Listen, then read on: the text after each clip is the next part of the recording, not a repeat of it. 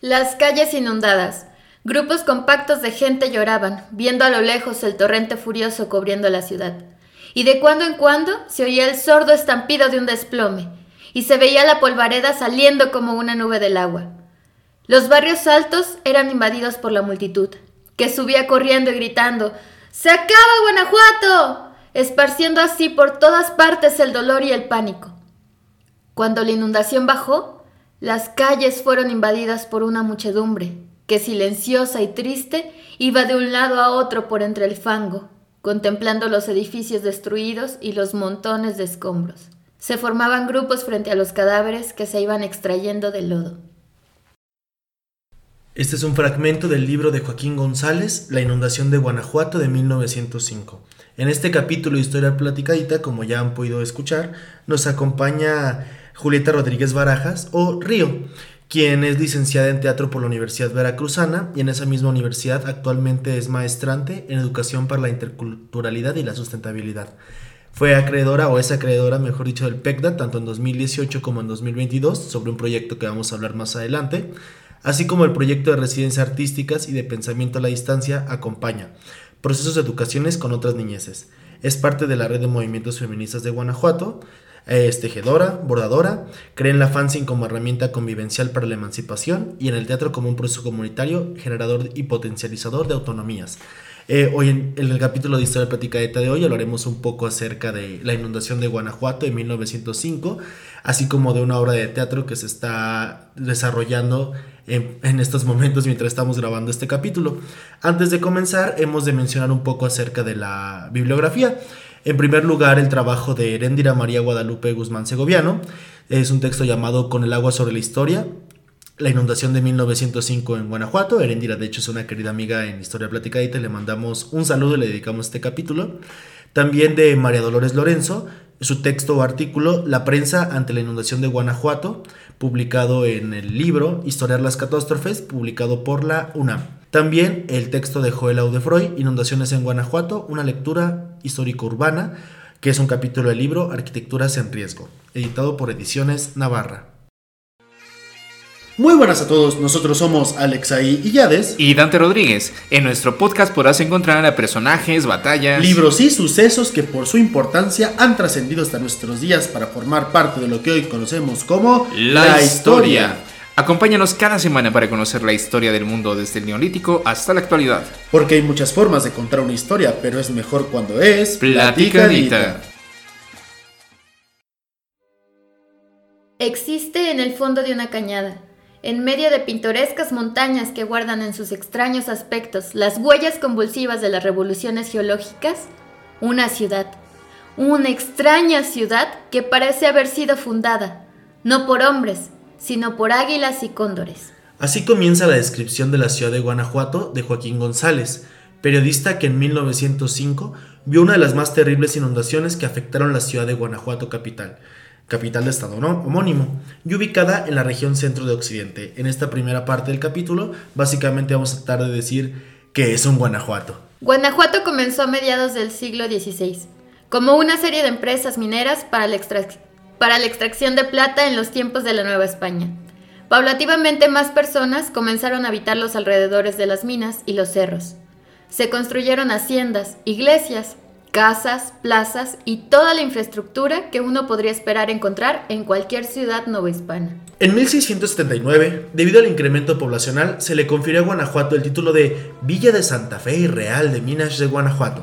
En 1741 adquirió el título de muy noble y leal ciudad de Santa Fe y Real de Minas de Guanajuato, y en 1786 ya por fin se le nombró como capital de Intendencia. Intendencia es como el equivalente de Estado del siglo XVIII. A lo largo del tiempo, los dos principales problemas ecológicos de Guanajuato han sido, irónicamente, las sequías y las inundaciones. ¿Cómo es que estos problemas opuestos confluyen en una misma ciudad? Verán, Guanajuato está ubicado en una zona cálida, rodeada de cerros atravesados por el río Guanajuato. El desarrollo de la ciudad siguió la afluencia del río, el cual durante mucho tiempo fue la principal fuente de agua de la ciudad.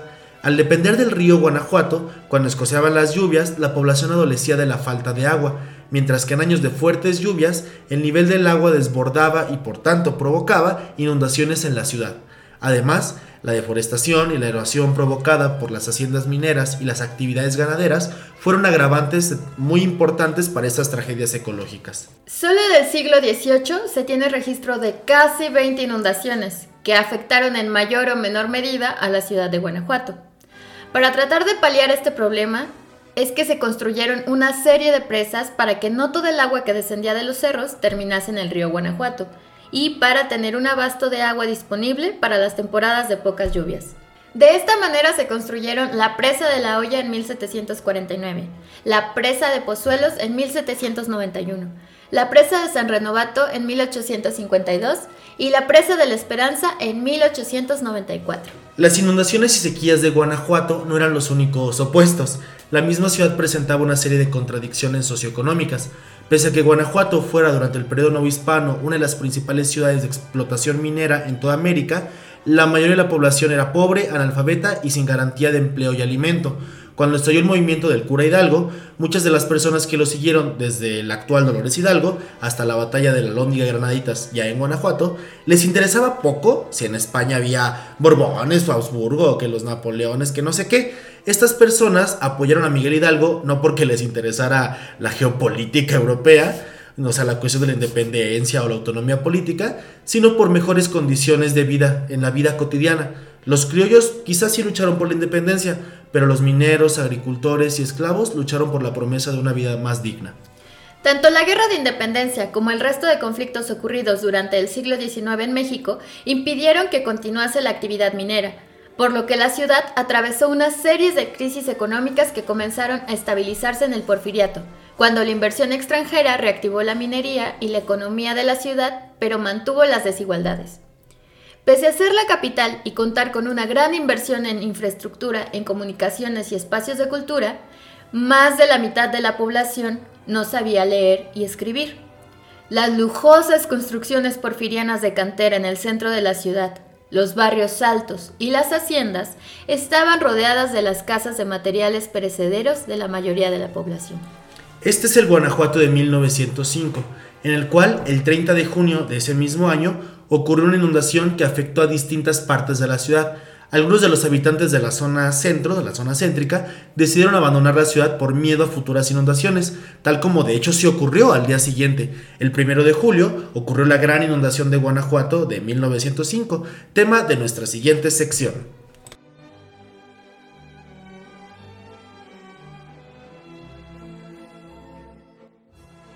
Ocurre usted en nombre de toda la humanidad a pedir un auxilio, pues en la pasada inundación del referido julio perecieron las afecciones más gratas para mí.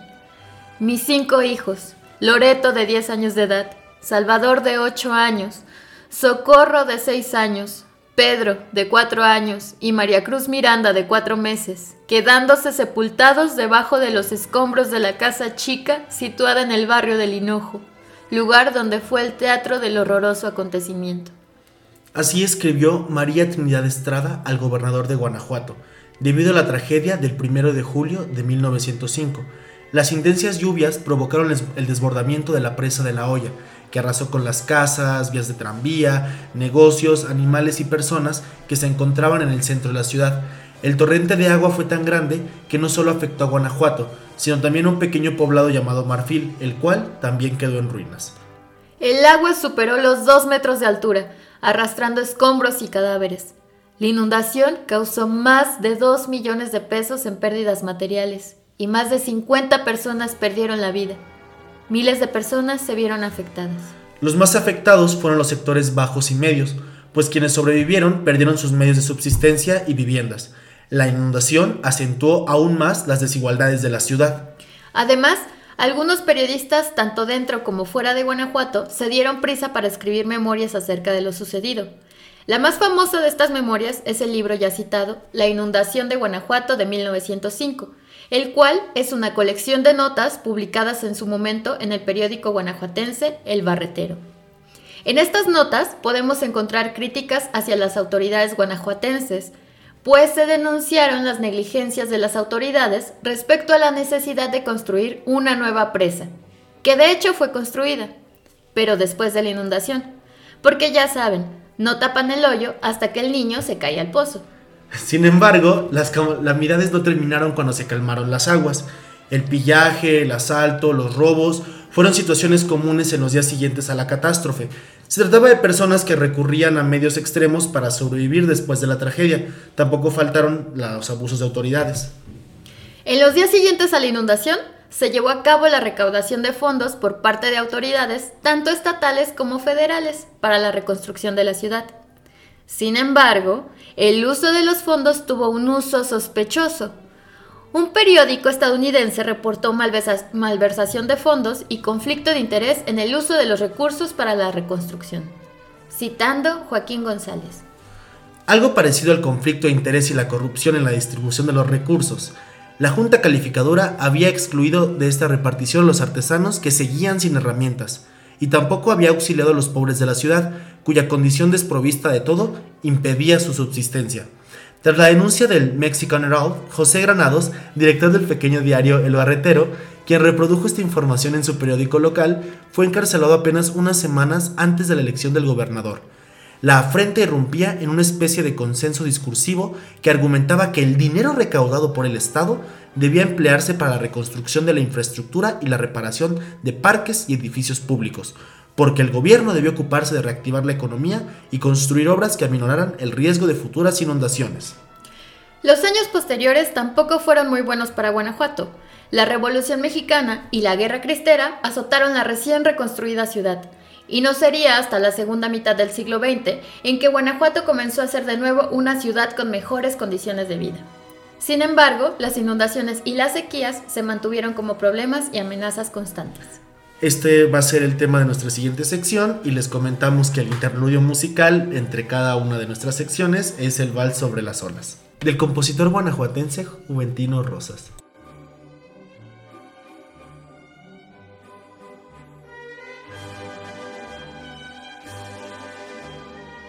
Al dar cima a este trabajo en que nuestros buenos deseos han suplido a nuestra carencia de aptitudes, repetimos con ardor el voto que en las primeras páginas hicimos, Ojalá que de algo sirva a nuestro querido Guanajuato las mal escritas hojas de este folleto.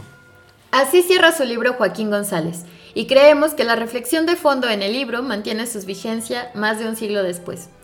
En 2016 y 2018, Guanajuato sufrió inundaciones que pusieron en peligro la integridad física de algunos de sus habitantes, y más grave resulta hoy en día el peligro de la sequía, la cual desde el siglo XVII se agrava por actividades como la minería.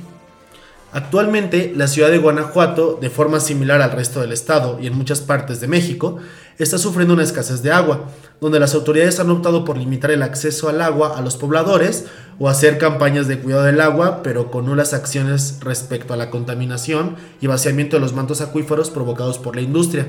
Guanajuato carece de un sistema eficiente de captación de aguas, lo cual hace que toda el agua de las lluvias, por ejemplo, de las inundaciones que siguen ocurriendo, se desperdicie porque termina este, contaminándose en las calles y alcantarillados de la ciudad, al mismo tiempo que provocan inundaciones en las calles subterráneas. La historia no es el estudio de lo que pasó, sino de lo que está pasando. Tanto en Guanajuato como en muchas otras ciudades donde se prioriza la extracción de bienes naturales a costa del acceso al agua de los habitantes y a la vez de causar ecocidios. Las inundaciones y las sequías no son hechos naturales y espontáneos, sino consecuencias de actividades humanas que han provocado la erosión, contaminación y deforestación de las áreas naturales y fuentes de aguas de Guanajuato.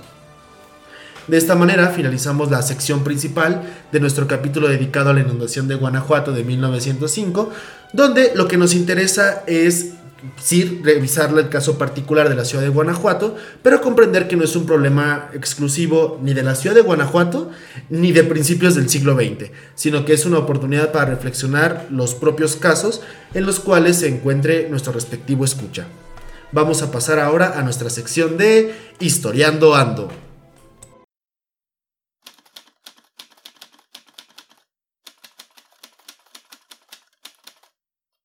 En esta sección de Historiando Ando vamos a hacer una pequeña entrevista a la invitada de hoy, a Julieta, a Río, sobre la obra de teatro que está este, desarrollándose. Les cuento rápidamente, se trata de un pasacalles, una forma de teatro callejero. La obra se llama Ecos Acuáticos, la inundación de Guanajuato de 1905, y tiene como uno de sus principales atractivos que como es un pasacalles, se recorre... Eh, parte de lo que fue la ruta del agua, de la inundación en la época, lo cual le da una, eh, permíteme el juego de palabras, inmersión, donde te puedes sumergir dentro de la inundación. Este, fuera de ese muy mal chiste, vamos a comenzar. Te agradezco mucho, Julieta, por estar aquí, te agradezco mucho, Río. Eh, antes que nada, ¿cómo surgió tu interés por el tema de la inundación de 1905? Bueno, eh, muchas gracias primero por la invitación y cómo surge el interés. Pues yo crecí, yo nací y yo crecí en Guanajuato hasta antes de irme a estudiar la universidad y recuerdo que vivía en la zona del centro. Entonces veía unas placas azules eh, puestas en varias, en algunas de las casas del centro que decían justamente inundación de 1905 y empecé a preguntar como a mi papá que por qué estaban esas, esas placas. Entonces él también al ser una persona originaria de aquí sabía como muchos datos acerca de lo que aconteció en esa fecha. Y yo recuerdo que tenía un juego, ahora pienso que bastante macabro, donde al encontrar cada una de esas placas yo me ponía abajo para ver si yo hubiera sobrevivido en esa parte de la ciudad o si me hubiera llevado el agua. Pero después, eh, justamente con este proceso de gentrificación que está ocurriendo en Guanajuato, ¿no? El hecho de que vengan personas eh, de otros lugares, pero sobre todo que se esté vendiendo a la ciudad solamente como una ciudad turística, me hizo entender que es muy importante también resistir desde lo que sí podríamos decir que es Guanajuato en su núcleo. Es decir, en Guanajuato viven personas, en Guanajuato ocurren tragedias, como pudo haber sido esta inundación, entonces el interés está en reafirmar que en Guanajuato viven personas y que estas personas atraviesan por diferentes eh, procesos, que existen problemas que, sí, que siguen en la ciudad, como se mencionaba, las sequías y las inundaciones.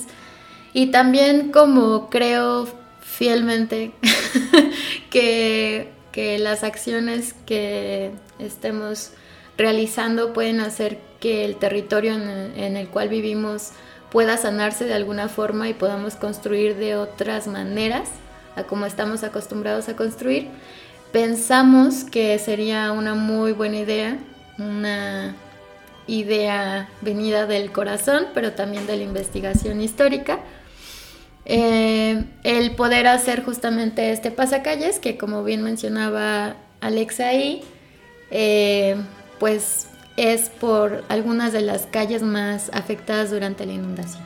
Solo a forma de contexto, lo de las placas, eh, lo que pasa es que alrededor del centro histórico de Guanajuato están estas placas que señalan el nivel que alcanzó el agua durante la inundación y en algunos lugares es solamente un metro, pero en otros sí alcanza creo que más de dos. Entonces uno puede hacer la comparación de, ay, me hubiera llegado nada más hacia el cuello. Sí, es, es un juego medio común. Dicho esto, la segunda pregunta ya la adelantaste un poquito. Eh, te iba a preguntar por qué hacer una obra de la inundación, pero creo que ya nos explicaste como el trasfondo individual, emocional, etc. Pero falta en por qué una obra de teatro. ¿Por qué no, por ejemplo, un artículo o cualquier otro producto? Eh, se diseñó de esa forma porque pensábamos que es muy... Em, como desde esta onda de, los sentipensares, era muy poderoso para nosotros que las personas que estaban en su cotidiano, habitando su vida real, digámoslo, pudieran de pronto encontrarse con, con este pasacalles, escuchar que se estaba hablando de la inundación y entonces hacer una pausa como en su realidad real y entrar a este mundo de ficción donde pudiéramos justamente hablar de lo que había ocurrido en la ciudad. Y el teatro, al apelar a este otro tiempo y otro espacio que se genera debido a la ficción, hace que las personas podamos eh, sentir, como incluso energéticamente, eh, una otra cosa que no acontece en lo cotidiano. Es decir, yo puedo también verme reflejada o empatizar con otra persona que me está contando acerca de una situación. Y si esto aparte habla sobre una situación que acontece en la ciudad, que pasó en las calles que yo estoy caminando todo el tiempo, tratamos de hacer como este reconocimiento justamente de apropiación, como de la historia de la ciudad. como que las personas de Guanajuato justamente puedan decir, ah, claro, yo sé que pasó esto en la ciudad y cuando es de persona a persona o cuando estás actuando, creo que ese reconocimiento conecta desde otros lugares, desde lo sensible y no desde, no sé, desde leer un libro, ¿no? Que también es súper valioso, pero queríamos como apostar por esta otra forma de conocer. Además porque, si, si no me equivoco, las personas con las cuales estás trabajando, los actores, el equipo, son personas de Guanajuato, o sea, son personas que de alguna manera tienen un acercamiento a esto, ¿no? Incluso si no son, ah, corrígeme si me equivoco, eh, actores profesionales o similares, una forma de concebir el pasacalles, ¿o no? Sí, de hecho, en parte de la convocatoria era una de las especificidades que solicitábamos, que fueran personas que hubieran nacido aquí, que vivieran aquí, o que no hayan nacido aquí, pero que conocieran bien la ciudad y que la estuvieran habitando constantemente. Eh, también es eso, es una apuesta por personas que tienen una formación formal en actuación o teatro y personas que no, que no es de esa forma, pero que querían también participar. Y me parece pues justamente muy importante que podamos tratar de desde una postura política, entender que todo el tiempo estamos haciendo arte, que todos somos artistas, que existen otros artes como podría ser el arte de la milpa, el arte de cocinar, el arte justamente de saber andar en las calles. Entonces, por eso es que, que estamos juntas. Ahora, siguiéndonos en la obra de teatro, me interesa mucho el nombre. ¿Por qué ecos acuáticos? Pues me parece, primero me parece muy bonita como la conjunción, o sea, como el eco, como una reverberación, ¿no? Justamente el agua y las burbujas. Eh, pero sobre todo porque el material lo hicimos a partir de este texto que ya hemos citado, de la inundación de Guanajuato, de Joaquín González, y pensábamos que gran parte de lo que queríamos hacer era revisar en sus notas y volver a hacer que las voces de las personas, que algunas de ellas perecieron durante la inundación, volvieran a emerger tal cual en el territorio donde sucedieron los hechos.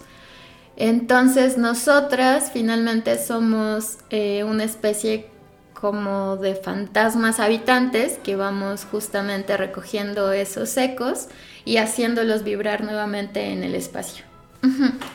Dándonos un, dándonos un clavado. ¿Cuál ha sido tu experiencia de trabajo realizando esta obra de teatro? Este dispositivo escénico, este pasacalles.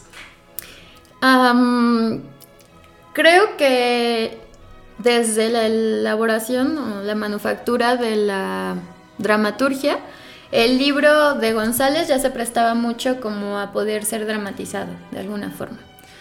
Pero eh, a eso tratamos justamente de añadir la palabra viva, ¿no? Y la palabra viva éramos nosotras y nosotras. Y todo lo que está aconteciendo en el territorio. Entonces, en la conformación de la dramaturgia, lo que tratamos de hacer fue que entre cada uno de estos relatos que escogimos, o sea, en el libro vienen muchísimos, eh, pero tratamos de escoger como algunos que nos parecían muy puntuales y entre, esos, entre esos monólogos, digamos, nosotros también tratamos como de meter algunos otros personajes que pudieran reflejar eh, problemáticas actuales. Eso fue como dentro de la dramaturgia. Ahora, decidirse por un pasacalles, pues también eh, fue, pues como habíamos dicho, fue una apuesta política. Em, porque no queríamos hacer un espacio que no existiera dentro de un teatro y nuestro pasacalles no tiene sentido si se realiza como en un otro espacio que no sean las calles donde aconteció la inundación. Em, finalmente creo que la inundación de Guanajuato es un tema que se ha abordado pues ya desde hace mucho tiempo, pero justamente se ha abordado desde otros lugares, ¿no? como desde la investigación, desde la fotografía. Y esperamos que esta obra de teatro también abone como a poder verlo desde otro lugar. Y creo que el que abordemos un tema como específico de la ciudad también hace que desde varios lugares nos estén viendo, ¿no? Como desde turismo, incluso desde gobierno, o incluso desde los historiadores.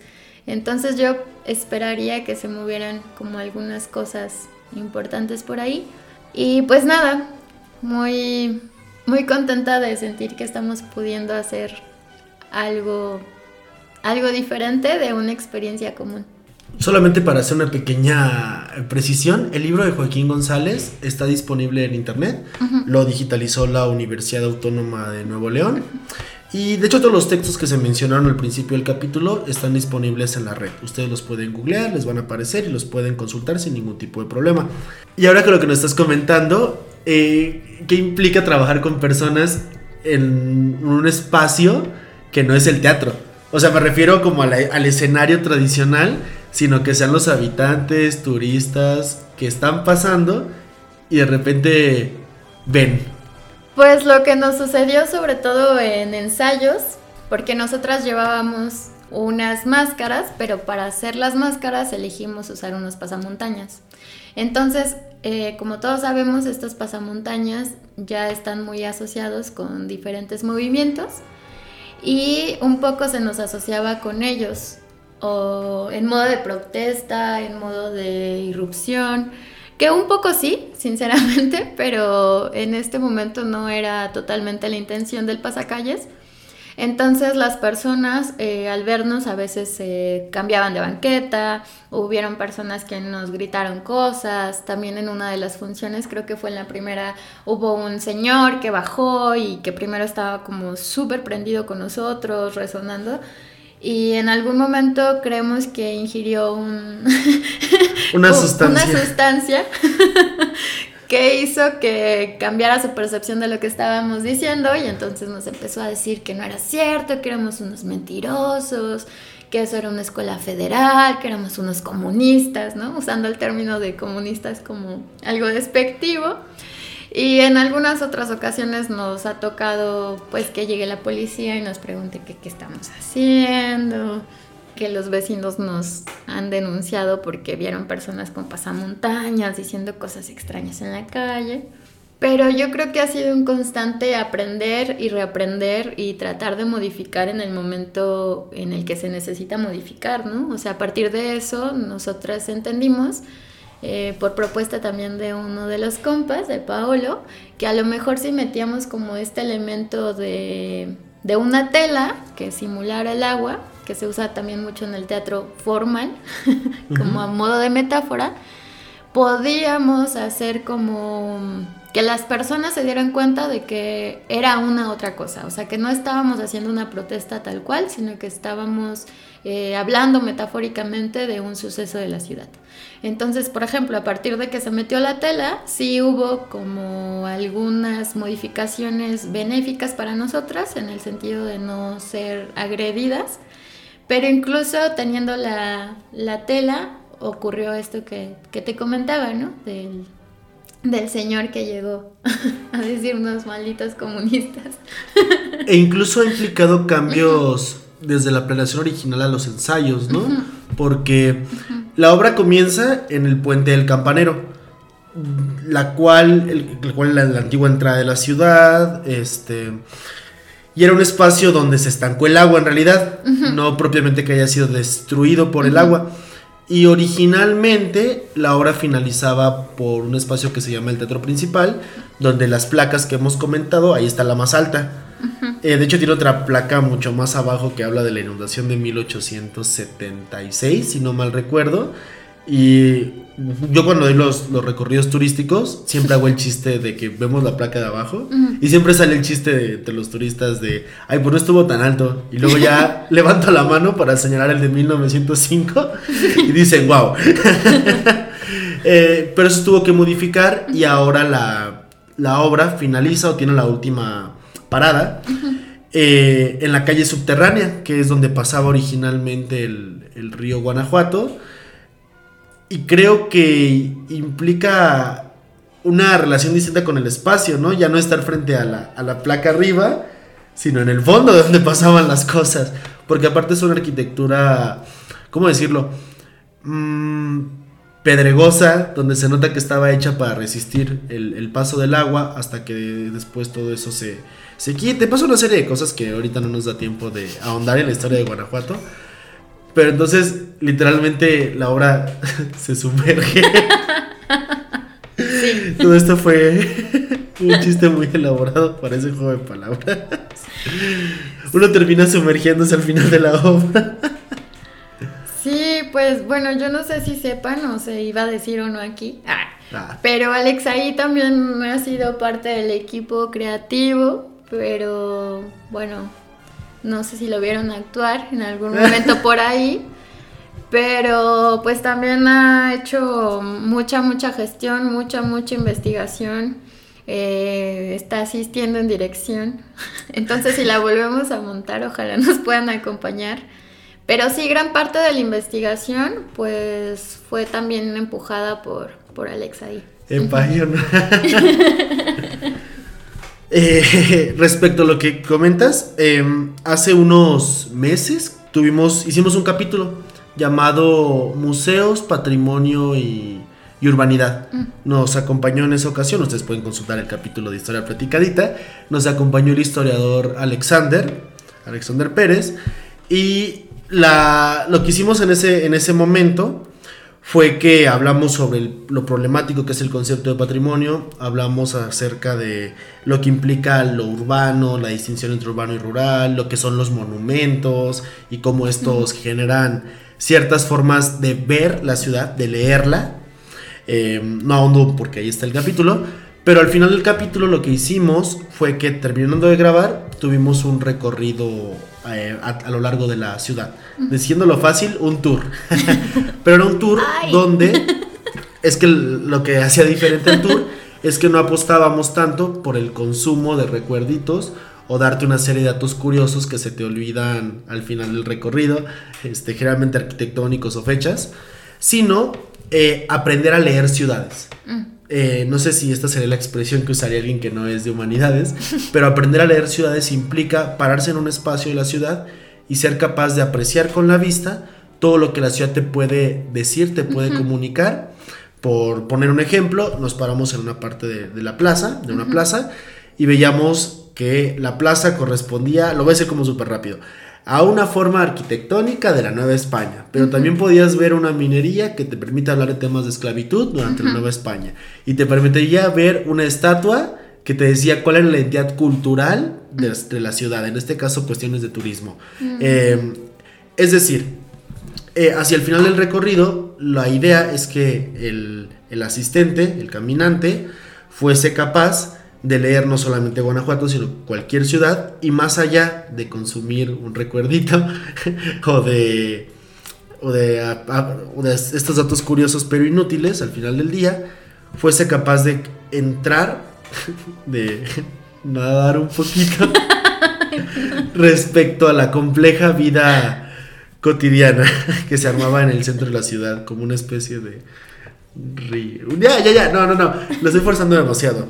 Eh, esto lo comento porque, pese a que esto no más bien una caminata cultural, va muy de la mano a armar un pasacalles ya escénico.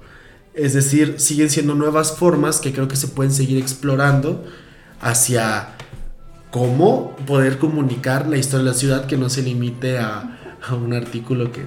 Ajá, sí. ¿Cómo, sacar los saberes académicos? Venga. Vaya. Pero el punto nodal en todo esto, y que insisto, no es exclusivo de Guanajuato, ¿quién es la protagonista? El agua. Exacto. Porque venga, no es un problema exclusivo de, de Guanajuato. Tú, por ejemplo, que has andado en, en la V, la Veracruzana y por allá, ¿no lo has visto genuinamente? Sí, em, pues fíjate que el agua ha sido un tema que surge y resurge y reverbera Y fluye. y, fluye y se mueve. eh, al que yo siento que de verdad no hemos puesto el énfasis necesario, ¿no? Porque pues en todas las escuelas y en todos los programas siempre te están diciendo cuida el agua, cuida el agua, cuida el agua, pero es algo que viene y viene y viene y nos va a inundar totalmente en algún momento.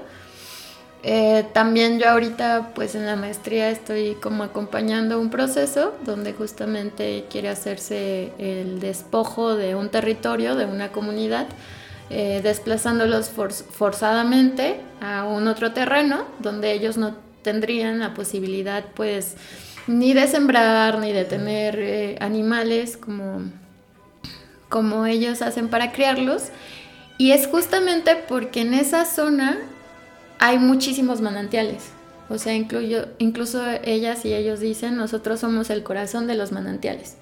Y por ejemplo, ese espacio corresponde a, parte de una otra cuenca, que es la cuenca de la Antigua, que nutre como prácticamente toda, toda, toda Jalapa y bueno, alrededores. Y siento que allá, tal vez un poco por este contacto que se sigue teniendo con la naturaleza, este, tú sales de Jalapa y a 10 minutos ya estás como en, el bosque de niebla. Creo que eso hace que las personas también estén pues más familiarizadas y un poco más entendidas de la importancia que tiene eh, mantener como estos afluentes de agua.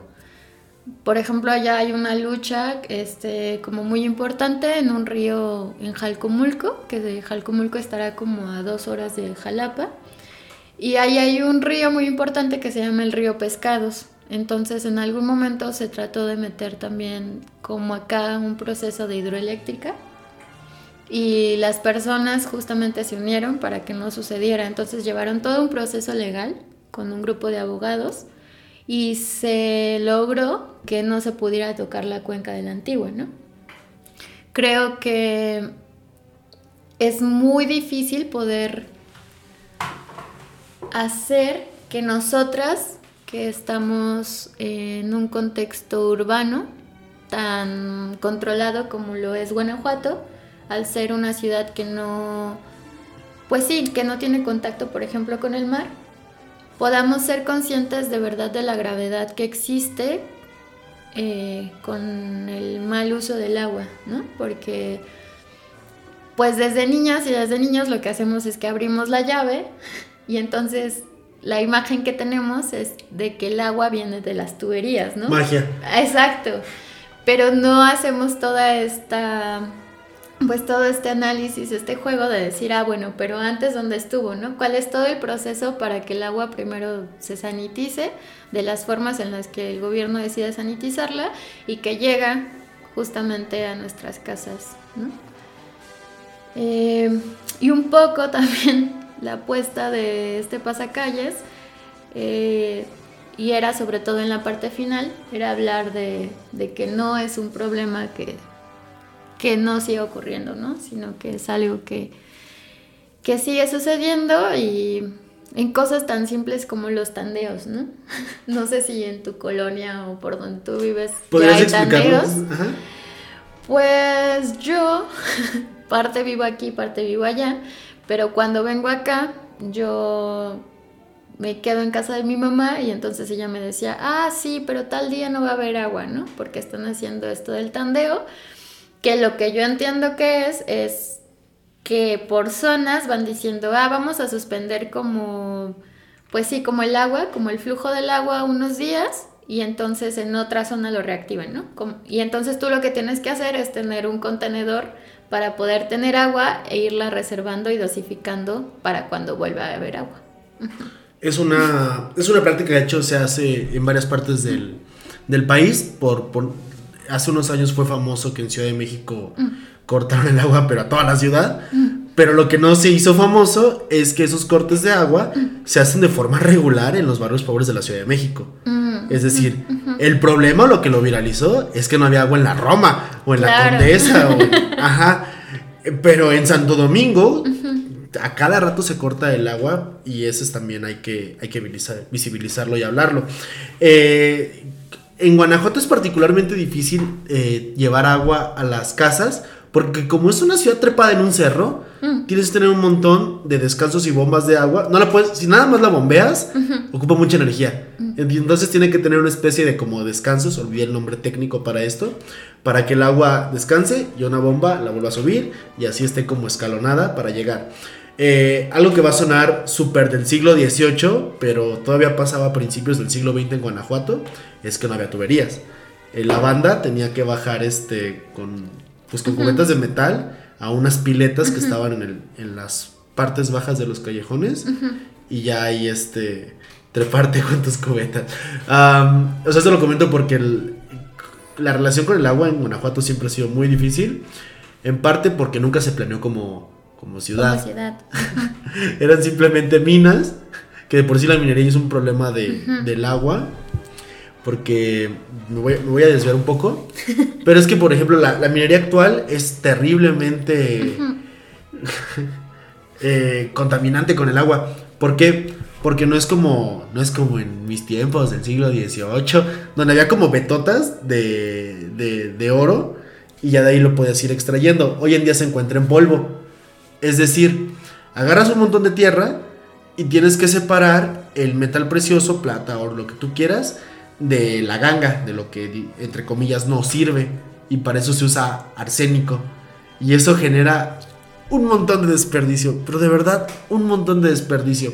Y es un desperdicio que tendría, idealmente, que contenerse en un espacio para que no tenga ningún tipo de contacto. Porque esa agua con arsénico con donde to- toque poquita agua, donde, mejor dicho, donde una fracción de esa agua toque este, un río, un manantial, lo que tú quieras, esa agua ya no sirve.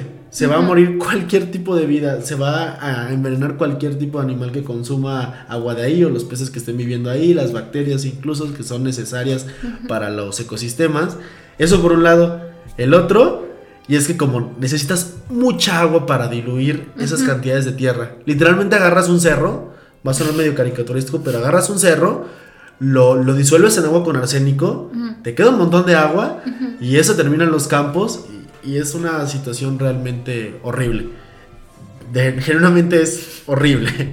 Yo no, no voy a utilizar otra palabra que no sea una... culerada. Horrible. Ahí iba a decir culerada. Entonces, es por eso que es tan importante que en espacios donde la cuestión del agua nos parece tan ajena en cierto sentido como tú comentes, sí comenzar a valorarla, sí comenzar a hablarla, llevarla al ámbito público, porque al rato, pues yo por lo menos no quisiera que, que pues bañarme con arsénico. mínimo, es lo mínimo que pido. Eso, si hay, si hay agua, ¿no? Porque en otras me toca el tandeo y ya no me bañé. y deja tú me bañé, ya no tomé agua y me muero. Y, y también pensar qué, qué relación tenemos con estos espacios que están resistiendo, porque por ejemplo existe el río Pastita, ¿no? Que una parte atraviesa la ciudad, o sea que una parte no está como, ¿cómo le llaman? No está entubada, ¿no? Ajá. Entonces esa parte que atraviesa, que va como por la secundaria Benito Juárez, es una zona que yo recuerdo que siempre me decían, no pases por ahí porque huele súper feo, ¿no? Entonces yo tampoco tenía esa relación y esa conciencia con decir, ay, es que es parte del río que ya está bajando muy contaminado, pero entonces, ¿qué podríamos hacer para que esa parte del río que todavía está en la ciudad pudiera tener como algún mejor tratamiento o incluso pues que no fuera algo o como un foco de infección, digámoslo así, para las personas que están viviendo ahí? Y bueno, este, ahorita entiendo que está lo del proyecto Río Pastita, que es como un proceso entre vecinas y vecinos, un saludo, que se reúnen cada fin de semana justamente para limpiar, tal cual como los residuos sólidos que encuentran en el río, pero también se trata de verificar como que los drenajes no estén cayendo directamente en el agua, ¿no? Que finalmente Sabemos que el problema es mucho más grande, pero sí es importante reconocer estos pequeños o grandes también esfuerzos que se está haciendo dentro de la comunidad. Y también cómo estos temas pueden abrir el diálogo intergeneracional, intergeneracional. porque justamente hablando con mi mamá, también me platicaba que a ella sí le tocó cuando llegó a Guanajuato, que una parte del río eh, siguiera sin entubar, pero por la zona de embajadoras. Entonces que como a ella le tocaba ir por el agua, a ella le gustaba mucho pasar por ahí porque todavía estaba limpio, no era un lugar donde ella se metiera a nadar ni nada, pero sí era como un lugar grato de recorrer. Y pensar que ahora ese río ya no está, yo creo que también es muy fuerte para las personas que tuvieron que vivir ese cambio, ¿no? Cuando había partes que todavía estaban como muy limpias y se podía disfrutar de eso y que ahora ya no, ya no esté ocurriendo. Aunque también, y eso fue algo que Alex ahí también nos comentó y a mí me pareció muy poderoso, pensar que uno cree que la inundación era una inundación de agua limpia. Ah, Pero bueno, no sé si el luz quiera comentar. El río Guanajuato era un baño. O sea, deja tú que de por sí el agua sale de la presa, eh, se desborda la presa y se lleva pues todo, la basura, las personas, los animales, etcétera, lo que tú quieras, eh, la tierra. El problema es que buena parte del río usaba como drenaje, como alcantarillado, como baño. O sea, cuando digo como baño es que ah, como no había tuberías, había las casas que tenían un cuarto medio salido y abajo de ese cuarto estaba como un cubito. Que, si tú ves ese cubito, a la fecha todavía se puede ver, eh, ahí exactamente estaba el, el, el váter, el WC. Entonces por ahí salía y directo al río. Guanajuato tenía fama de que apestaba. Pero hacía, bueno, por lo menos la parte centro de, la ciudad, donde pasaba el río, apestaba, porque todo el mundo ahí hacía su. del 2. del 2. Entonces, no hay que pensar que la inundación fue de agua cristalina. y también, eh, respecto a lo que comentabas sobre la minería, pues a mí me hace sentir que siempre Guanajuato ha sido un lugar que ha sido totalmente explotado, ¿no? O sea, como sin consideración alguna, porque también en estos procesos anteriores de minería, si bien podría haber como diferencias en las formas en las que se extraen los materiales, pues también hablamos de esclavitud. O sea, porque las personas, uno se imagina cuando vas a dar el tour, que son personas tal cual las vemos, ¿no? O sea, personas con su equipo de seguridad, su casco, su acá sus filtros para no para no recibir como los gases tóxicos, pero evidentemente no era así, ¿no? O sea, eran personas que estaban esclavizadas, o sea, estaban en un proceso de esclavitud muy fuerte, eran personas originarias de estos territorios, e incluso eh, tenían que entrar desnudas y eso fue algo que yo supe hace muy poco yendo como a una de las minas. Este, para que al salir no se hubieran robado algo, ¿no? O sea, para que los patrones pudieran comprobar que no habían extraído nada de la mina. Entonces las condiciones de precariedad y de desigualdad que, que están, y lo voy a decir así tal cual, que están en la ciudad, este, pues tampoco son cosas de ahorita, ¿no? y, tal cual se acrecentaron, y bueno, se hicieron evidentes en el proceso de la inundación, pero por eso creo que es tan importante que nosotras podamos como regresar a ese lugar y pensar qué de todo lo que está aconteciendo en la ciudad referente al turismo, referente como a las formas en las que nosotras que vivimos aquí nos relacionamos y nos seguimos relacionando entre nosotras, pero también con los animales y con el territorio y con las cosas que cotidianamente hacemos, están ayudando a, pues sí, ¿no? O sea, como a curar, como a curar toda esta historia que ha sido tan violenta también con la tierra. Entonces, por eso en una parte nosotras decimos en procesos que no colonicen a la naturaleza, ¿no? Que es también una de las apuestas fuertes de, del pasacalles, del por qué lo decimos. Te agradezco muchísimo, Julieta, te agradezco muchísimo, Río, porque, por estar aquí en el programa, por lo que implica la obra de teatro y en general por el interés en estos temas, no solamente en estudiarlos, sino en explorar nuevas formas de comunicarlos, de verdad. Esta fue nuestra sección de Historiando Ando. Y pasamos a nuestra última sección para el capítulo de hoy, que es el telégrafo. Ah, yo quería mandar saludos. En el telégrafo se hace. Va, perdón.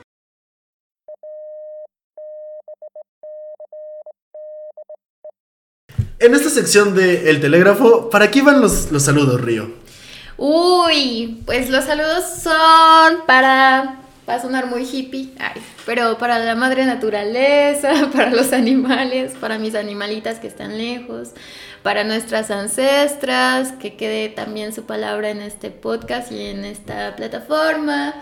Y pues ya muy puntualmente también a la bandita de la obra, Específicamente es un saludo para Gerardo, para Paolo, para Natalie, para Humberto, para Mariana. Es decir, un saludo para las personas cuyo trabajo, cuyo esfuerzo hicieron posible la obra de Ecos Acuáticos. Sí, y por el acompañamiento que hemos recibido, también, bueno, yo especialmente de Isaac Gutiérrez, pero también de mi mamá, y bueno, ya.